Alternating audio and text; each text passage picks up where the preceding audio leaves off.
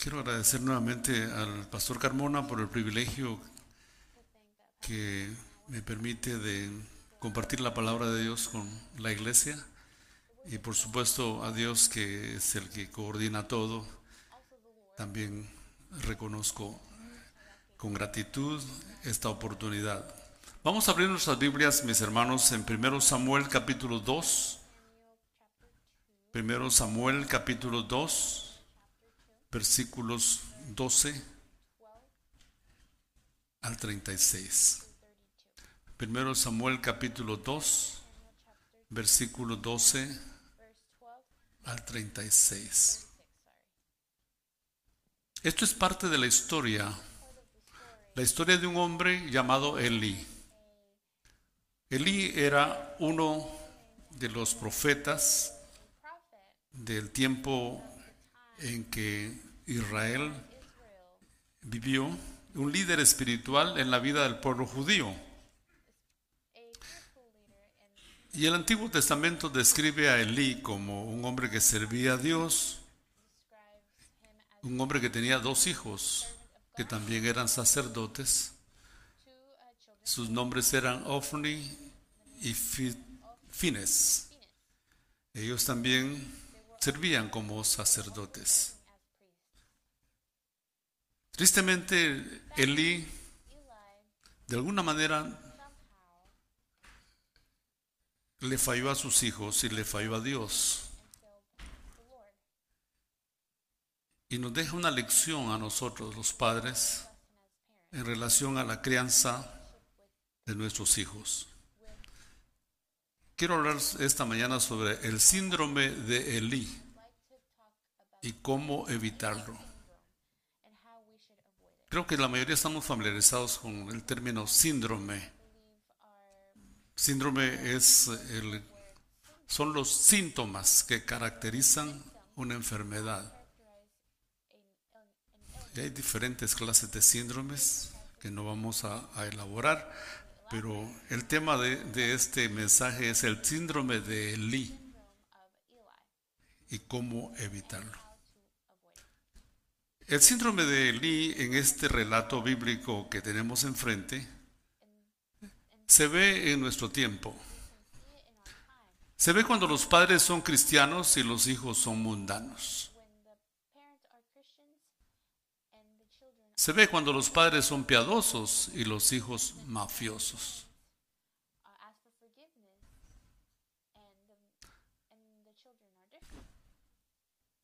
Finalmente la responsabilidad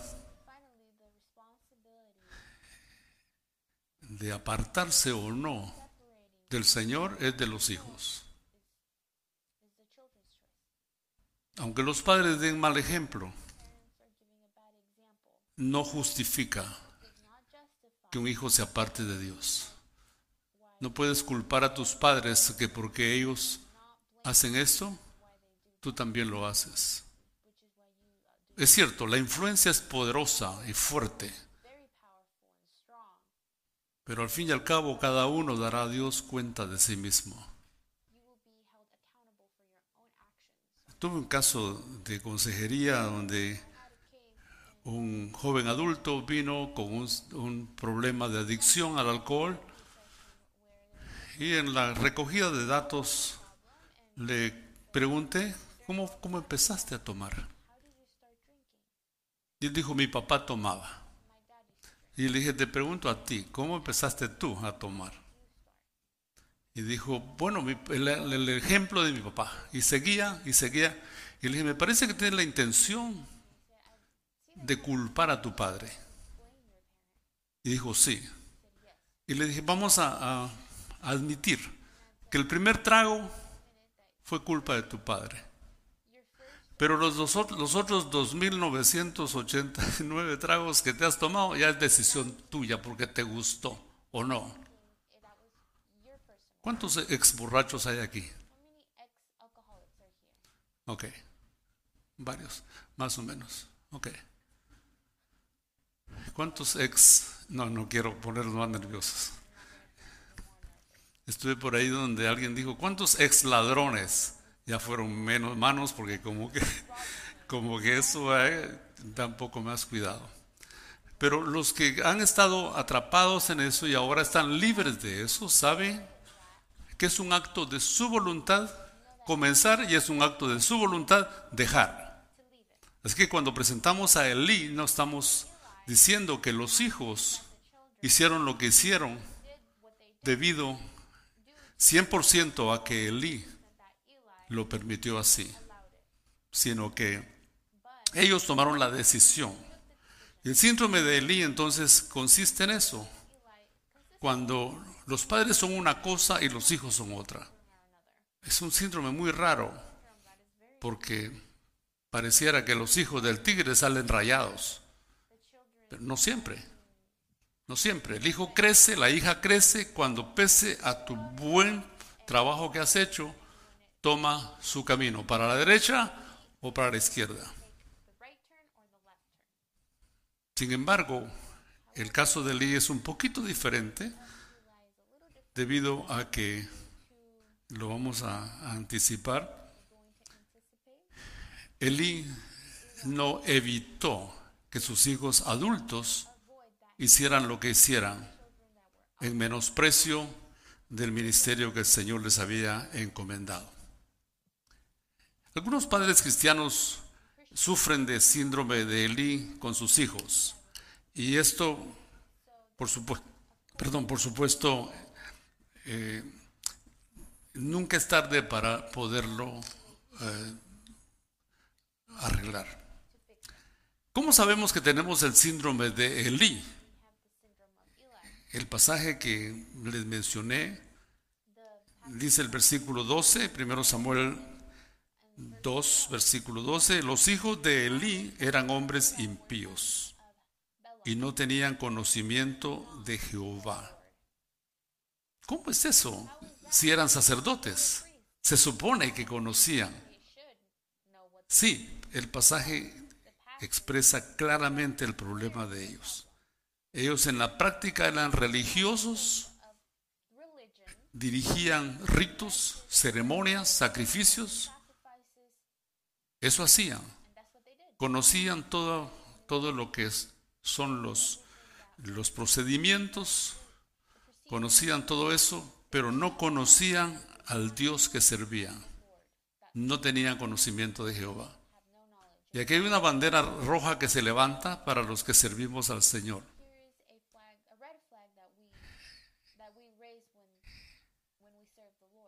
Dios dice que debemos gloriarnos en conocerlo a Él. Tu conexión con Dios es más valiosa que tu servicio a Dios. Si sirves, si estás desconectado de Dios, vas a hacerle mucho daño a la obra y lo que haces no tendrá fruto. Estos hombres eran hombres impíos. Eran sacerdotes, pero Dios los califica como hombres impíos. Porque dice el pasaje ahí, no tenían conocimiento de Jehová. Y luego el, pasaje, el relato explica cómo ellos profanaban los sacrificios. No vamos a entrar en detalle porque son detalles que usted puede leer en su casa, pero ellos cambiaron los procedimientos que Dios había dado para, él, para hacer los sacrificios. Ellos los pasaron por alto y establecieron su propia manera de ofrecer sacrificios. ¿Cómo sabemos que tenemos el síndrome de Elí? Bueno, versículo 22 al 25.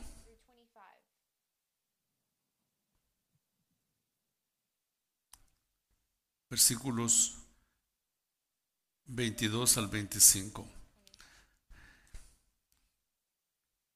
Pero Elí era muy viejo y oía de todo lo que sus hijos hacían con todo Israel y cómo dormían con las mujeres que velaban a la puerta del tabernáculo. Esto es adición a lo que ya mencionamos. Esto es una inmoralidad muy clara que ellos como sacerdotes dormían con las mujeres que trabajaban dentro del tabernáculo. Y la respuesta, la reacción de Elí como jefe del sistema sacerdotal en el templo es esta, versículo 23. ¿Por qué hacéis cosas semejantes? Porque yo oigo de todo este pueblo vuestros malos procederes.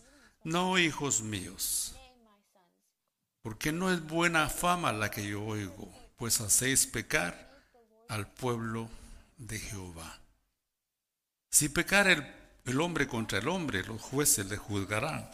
Mas si alguno pecare contra Jehová, ¿quién rogará por él? Pero ellos no oyeron la voz de su padre. Ellos no oyeron la voz de su padre porque Jehová había resuelto hacerlos morir. Versículos 22 y 23 me parece una manera blanda de acercarse a un pecado tan fuerte en la vida de hombres adultos, con una asignación de ministerio que ellos tenían,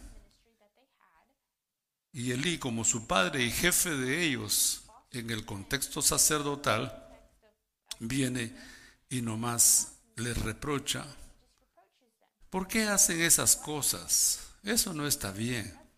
Eso no es bueno lo que yo oigo. No, hijos míos. Hasta ahí está bien. Pero ¿qué más pudo hacer? Expulsarlo del ministerio. Él tenía la autoridad para hacerlo porque era el líder, era el jefe y no lo hizo. No lo hizo. Quiso en cierta forma solapar sus pecados. No estaba de acuerdo con ellos, pero tampoco tenía el valor de expulsarlo del ministerio y decir, se me van de aquí, no más. La honra de Dios es primero que la honra de ustedes. Y el síndrome de Elí se hizo presente ahí con un padre piadoso y sus hijos mafiosos. Con un padre cristiano y sus hijos mundanos. Entonces, cuando ya no tenemos autoridad sobre nuestros hijos, el síndrome de Elí, esos síntomas están apareciendo en nuestra vida. Hay hijos que se jactan de su desobediencia a sus padres. Hay hijos que con su conducta traen vergüenza a sus padres. Yo les animo en esta mañana, hijos e hijas, no importa la edad que tengan, recuerden lo bueno que sus padres les han enseñado, el buen ejemplo de sus padres. No hay un padre perfecto, el único perfecto está arriba. Pero nosotros tenemos que recordar la manera como nuestros padres nos han enseñado. Y si no nos han enseñado nada bueno, todavía sí tenemos la responsabilidad de honrar a Dios con nuestra vida. Versículo 29 del mismo capítulo, el reproche de Dios dice, le pregunta a él a, Elí, ¿por qué has hollado mis sacrificios y mis ofrendas que yo mandé ofrecer en el tabernáculo y has honrado a tus hijos más que a mí? Es el reproche de Dios para Elí. Has honrado a tus hijos más que a mí. Y el síndrome de Elí se presenta cuando consentimos a nuestros hijos y los ponemos en el primer lugar y el primer lugar ya está ocupado. Ese lugar le pertenece a Dios. Dice la palabra en Proverbios 29 que el hijo consentido avergüenza a su padre. Así que tenemos, mis hermanos, que tomar esta historia como una campana de alerta y revisar nuestro papel como padres y como madres para poder guiar a nuestros hijos. Hay momentos en que tenemos que ser firmes con ellos, no importa la edad que tengan. Yo sé que cuando los hijos se casan, la cadena de mando se rompe y viene la cadena de consejo. Pero nunca debemos de cerrar nuestra boca de expresar a nuestros hijos, aún a nuestros hijos adultos, pedirles su consentimiento. ¿Me permites darte un consejo? ¿Me permites darte mi opinión sobre esto? Dios dice esto y esto y esto. Para que nuestros hijos reciban a través de nosotros la guía que necesitan. Ahora, ¿por qué se da en nosotros el síndrome de Elí? Bueno, porque Elí obviamente falló en enseñarles a sus hijos a amar, a respetar y obedecer a Dios. El versículo 2, eh, capítulo 2, versículo 23 y 24 claramente lo presenta. Él prefirió la honra de sus hijos que la honra de Dios. A veces eh, tratamos de prevenir a nuestros hijos que vivan las consecuencias de sus actos y minimizamos y suavizamos la caída de ellos, tratando de servirles como una base, como un colchón para que no, se, no sufran por las consecuencias de su pecado. Hermanos, el pecado tiene consecuencias, lo haga quien lo haga. Dios amaba tanto a Adán y a Eva sin embargo, cuando ellos cruzaron los límites, Dios cumplió lo que prometió. Dios los expulsó del huerto. Es más, puso en la entrada una espada que se revolvía por todas partes para evitar que ellos volvieran e intentaran regresar a su lugar de privilegio que tuvieron. Nuestro modelo de paternidad es Dios. Y tenemos que ser amorosos con nuestros hijos, sí, pero firmes. Y dejarlos que vivan sus consecuencias. En otra parte del mundo, donde ustedes no ni tienen idea, el hijo de un pastor de unos 14 años, el, hijo, eh, andaba uniéndose con otros compañeritos y en esos eh, ideas que se dan uno a otro, dijeron, ¿por qué no nos metemos al 7-Eleven y vamos a, comprar? Y dijo otro, pero no tenemos dinero. Dijo, pero podemos meternos en las chaquetas las cosas. Era tiempo de frío, llevaban sus chaquetas y es cierto, llenaron sus sus eh, chaquetas de chocolates y dulces y bebidas y todo y salieron. Sí, salieron, todos, menos el hijo del pastor. Porque cuando quiso salir el, guardia de seguridad, dijo, detente, ¿a dónde crees que vas? Y lo trajo y los demás corrieron. El hijo del pastor eh, estaba avergonzado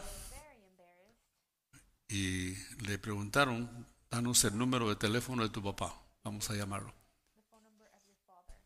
Y el, el padre pensó que su hijo estaba en la escuela, a donde debería estar, pero él andaba haciendo sus travesuras. Ahora, aplausos para ese, para ese padre. Ese padre llegó al 7-Eleven y dijo, no se preocupe, ¿cuánto es? Y dijo, no, vamos a procesar a su hijo. Y llamaron a la policía. Llegó la policía y dijo, bueno, vamos a pasarlo a la corte de la corte civil que hay aquí. Y tuvo que presentarse el papá con su hijo. No, el hijo no era ladrón, solamente una travesura de los muchachos teenagers. Y entonces vino conmigo y me dijo el papá, mira, me da pena tratar esto en mi iglesia, pero me gustaría que tú me ayudaras para trabajar con mi hijo este caso. Y le dije, por supuesto que sí. La corte le puso 200 horas de servicio a la comunidad, que podía hacerlas en una iglesia y obviamente no las iba a hacer en su iglesia, no que en la iglesia del amigo César García. Y le dije, bueno, ven para acá, vamos a... Y claro, él como teenager pues, recibió su asignación de trabajo y hacía esto, hacía lo otro. Y le dije, esto no está bien hecho, tienes que volverlo a hacer. Ustedes saben cómo me gustan las cosas bien hechas. Y dice, ah, pero que ya lo hice. Bueno, si no lo haces bien, no te firmo. el papel que llevaba de la corte.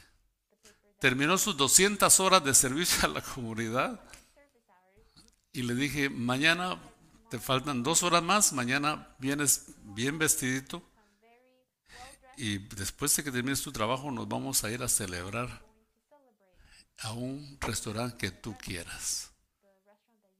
Me dijo que quería ir a un restaurante. Hermanos, esos teenagers comen. Oye, creo que me costó, pero, pero al fin y al cabo lo llevé y le dije, eres libre y gracias a Dios porque te ha dado. ¿Qué has aprendido de esto? Y él me dijo, yo le agradezco a mi papá por ser un padre firme. Lo hizo llegar hasta las últimas consecuencias y ahora este muchacho es un médico cristiano. ¿Escucharon? No es un delincuente, porque tuvo un padre que fue firme y le permitió vivir las consecuencias de sus actos. Padres, no se pongan de colchón para que sus hijos no vivan. Ay, pobrecito. Es que sufre de discriminación, pastor. Él tiene heridos sentimientos. Es que es un trauma que traemos de generación en generación. Olvídate de todas esas falacias. Sé firme. Sé mano de hierro, guante de seda. ¿Saben lo que digo? Firme pero cariñoso, tierno. Así son las cosas, blanco y negro, no pueden ser de otra manera. Eso, eso no fue lo que Elí hizo. Por eso sus hijos hicieron lo que querían y ya vamos a ver lo que pasó. Bien. Pastor, me avisa cuando me avisas cuando sea el tiempo de bajarme porque ya se me olvidó cuánto predicaba antes. En la otra iglesia yo predico hasta las 4 y la gente no se va. No, no tengo otra iglesia, así que tranquilos. Muy bien, terminemos aquí. ¿Cómo podemos evitar entonces en nosotros el síndrome de Eli? De alguna manera ya lo dijimos. Tenemos que instruir con nuestra boca, pero también con el ejemplo. El ejemplo. Lo que decimos no es tan fuerte como lo que hacemos. El hijo necesita ver tu ejemplo, papá, tu ejemplo, mamá. Esta niña también era una teenager, unos 13 añitos.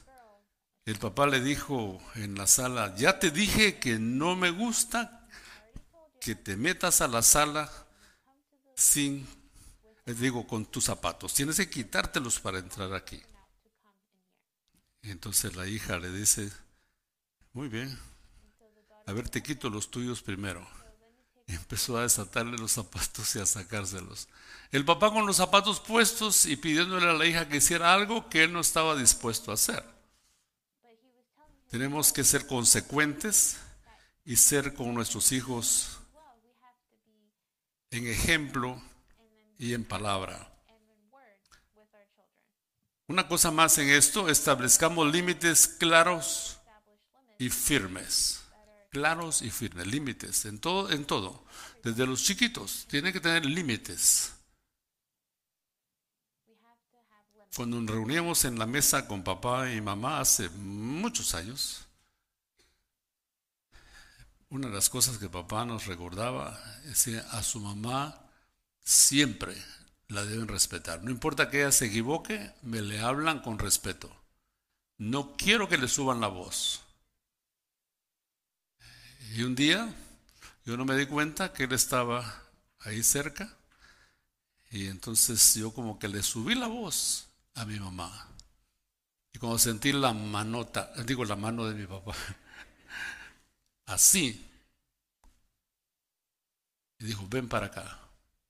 Es lo que hemos hablado, que no le faltes el respeto a tu mamá. Y dijo, yo me di cuenta, yo lo escuché. Ven para acá. Vete a tu cuarto y allá me esperas. ¿Qué cuarto? Era un cuarto para todos que teníamos. Éramos ocho en ese tiempo, hijos, y dos ellos, diez. Una casa que era la mitad de esto, puro hospital, camas por donde quiera. Nada que tu privacidad. ¿Cuánto les tocó eso? Ah, sí, ya estamos en el mismo barco. Estamos todos traumados, ¿verdad? Y me dijo, allá me esperas. Y yo sufriendo porque no aparecía. Y él tranquilo por allá, haciendo saber que. Al fin, como a los 20 minutos llegó. Pensé ya se le olvidó. Y no me preguntó por qué hiciste eso, lo que me dijo, por haberle faltado respeto a tu mamá. Y no les voy a decir cuántos me dio, porque no me dio muchos tampoco, no daba muchos, pero daban dos que equivale a dos docenas de los que las madres modernas dan. Los papás modernos hoy apenas. Va. Y más si tienen el diaper así todo como que son hormigas y solo les hacen el masaje y ya estuvo. Límites claros, justos y enforzar eso. Y más cuando ya son teenagers, deben ser dialogados, por supuesto, los límites, hablar con ellos, llegar a, acuerdos para que ellos mismos decidan, eh, lleguen al punto donde que queremos estar. Eh, como ustedes saben, yo tuve el, privilegio de, de crear tres mujeres. No cambiaría por nada del mundo el haber sido padre de tres mujeres. Sigo siendo padre, pero ellas eran, eran teenagers en ese tiempo. Y llegó el tiempo de hacer este, límites y entonces ya establecimos los límites en este tema y en este y el otro. Y, les pregunté, a ver, ¿qué, qué, qué piensan ustedes que debe ser el límite? Y, y, ellas dijeron, bueno papi, creo que podemos venir a tal hora, porque era el tiempo que podían salir con sus amigas y regresar. ¿Y sabe qué? Yo tenía un límite más grande todavía, más amplio, y ellas regresaron con uno más chiquito. Y dije, ay, qué bueno. Pero entonces llegó lo que, lo que siempre hay que decir, ¿qué pasa si violas los límites? Decidan ustedes, como eran gemelitas, decidan ustedes, hay regreso. Y me fui a dar la vuelta y entonces al regresar ellas tenían ya su ABC. Mire, papi, si nosotros violamos estos límites, usted eh, es libre de hacer esto y esto con nosotros. Y así, en formas de diálogo, mis hermanos. No hay necesidad de, que te sientes y pegues dos manotas así en, la mesa y escuchen, porque va a hablar Nabucodonosor o Faraón. No tienes que ser un déspota, un dictador, sino un papá ni tampoco amigo, porque ya saben que los, amigos son los que se tapan las cosas unos con otros. Tú eres su padre, eso es suficiente. Y hablar con ellos y enforzar eso, enforzar, aunque te duele el corazón, porque duele, duele el corazón, pero enforzar las cosas desde chiquitos para que ellos crezcan en el camino de lo que es justo y lo que es correcto delante de Dios. Dice el Señor, Corrige a tu hijo y te dará descanso y dará alegría a tu alma. Ahora eso, repito, requiere tiempo. Requiere tiempo. Requiere tiempo para que estés presente en la vida de ellos. Claro, no puedes estar todo el día con ellos, por supuesto que no. Pero establece tus tiempos con ellos. Establece, establece tus cenas con ellos. Establece tu tiempo de conexión familiar, en el tiempo que están todos sin prisa. Y tu teléfono llévalo hasta el fin del mundo. Llévalo lejos. Porque reunirse para estar todos con su teléfono, eso no es reunión familiar.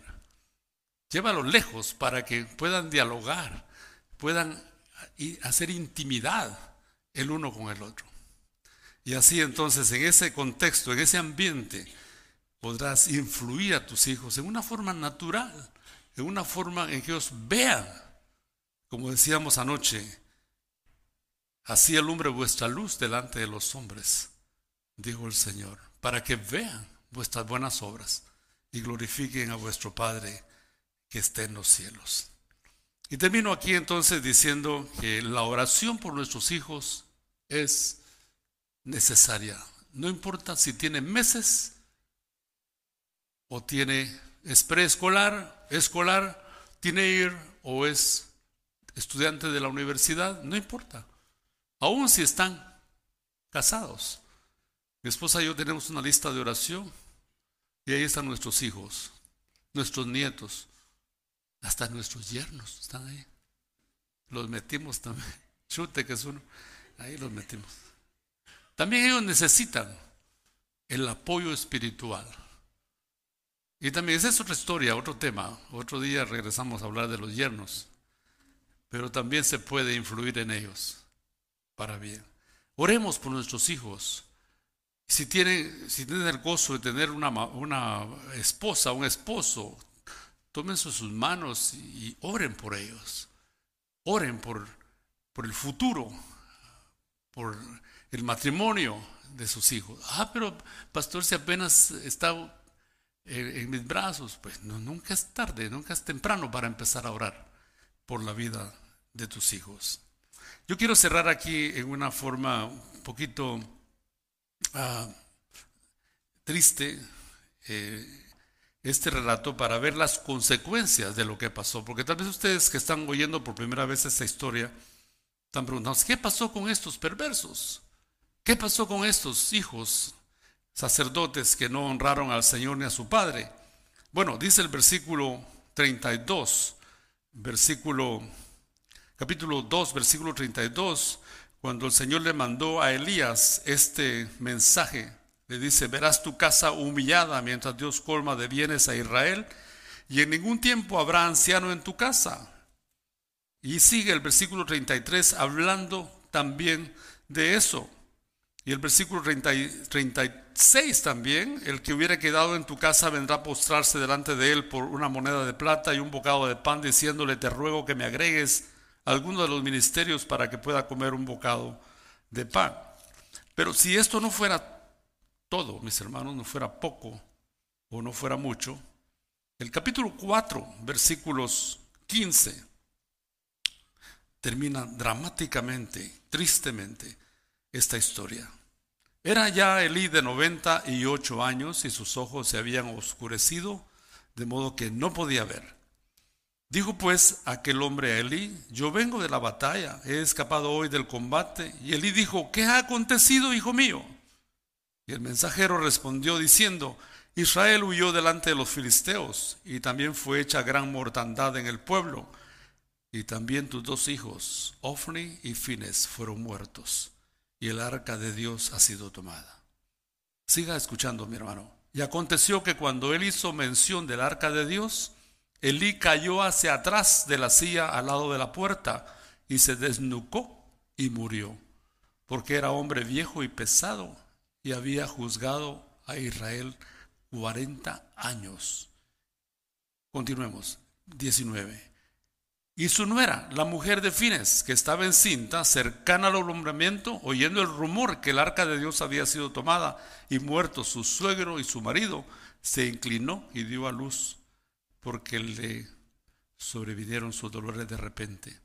Y al tiempo que moría la nuera de Eli, al tiempo que moría, qué tragedia. Mire, cómo esto tuvo unas consecuencias funestas, horribles, muriendo los dos sacerdotes, muriendo Elí en forma vergonzosa, una caída desnucado. Dios se lo había anticipado, porque has honrado a tus hijos más que a mí. Por eso un Dios justo, un Dios que nos hace vivir consecuencias.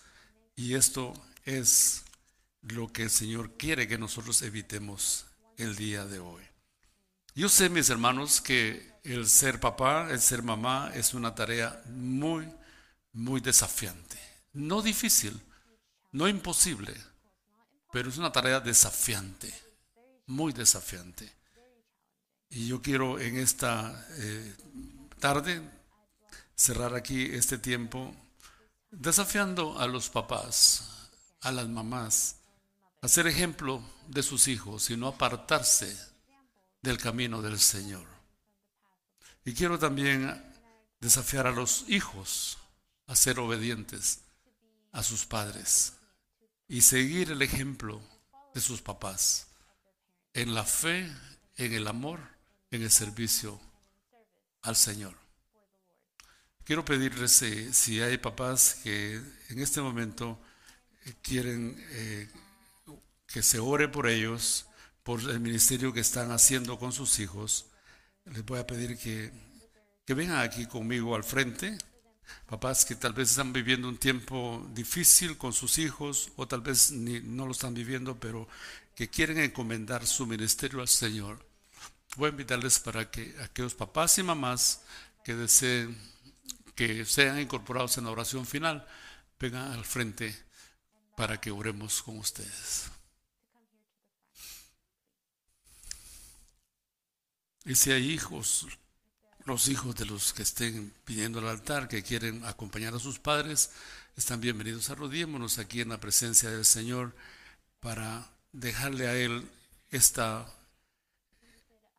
oportunidad de ministrar nuestras vidas y seguir fortaleciéndonos y guiándonos en este proceso de la educación de nuestros hijos.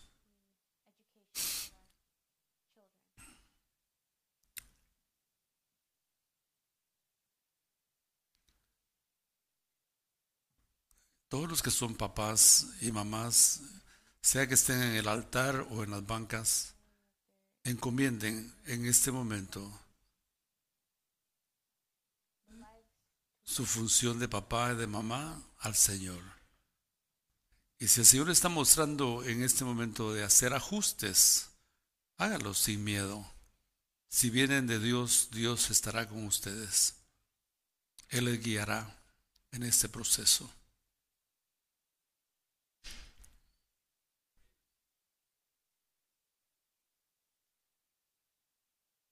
Padre, estamos delante de ti agradeciéndote de nuevo el privilegio de ser papás y mamás transmisores de vida, pero también de ejemplo a nuestros hijos.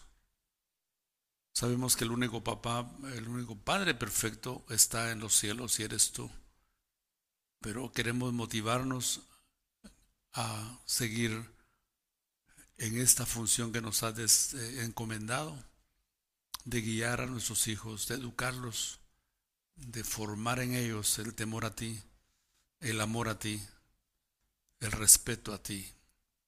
No queremos caer, Señor, en el síndrome de Eli, en que Él los honró más a ellos que a ti. No queremos fallar en eso, Señor. Queremos ser llenos de gracia y misericordia, pero también firmes con ellos estableciendo límites justos y amorosos para que crezcan equilibradamente en el camino. Señor, yo bendigo en el nombre de Cristo a cada uno de mis hermanos y hermanas que vinieron al frente para reconocer que sin ti es imposible. Sin ti nada somos. Reconocemos que tu palabra, tu espíritu tiene los recursos suficientes para poder continuar en esta tarea que nos has dado de ser papás y mamás y hacer guiar a nuestros hijos a la generación que nos has dado en el camino de la vida eterna, en el camino de honrarte a ti en todo lo que ellos hacen. Posiblemente haya papás que estén pasando tiempo de crisis aquí, mamás, matrimonios que estén, están confundidos, perplejos, tristes o desanimados con sus hijos, sus hijas. Pon en ellos, Señor, un toque de esperanza y de consuelo y también una nueva luz en su mente y corazón para que guíe con confianza a sus hijos en esta etapa difícil en que están pasando. Los encomiendo a ti, Señor, y a tu gracia, en el nombre de Cristo Jesús, nuestro Señor y Salvador. Amén. Dios les bendiga, mis hermanos, que tengan un tiempo de mucha bendición para sus vidas.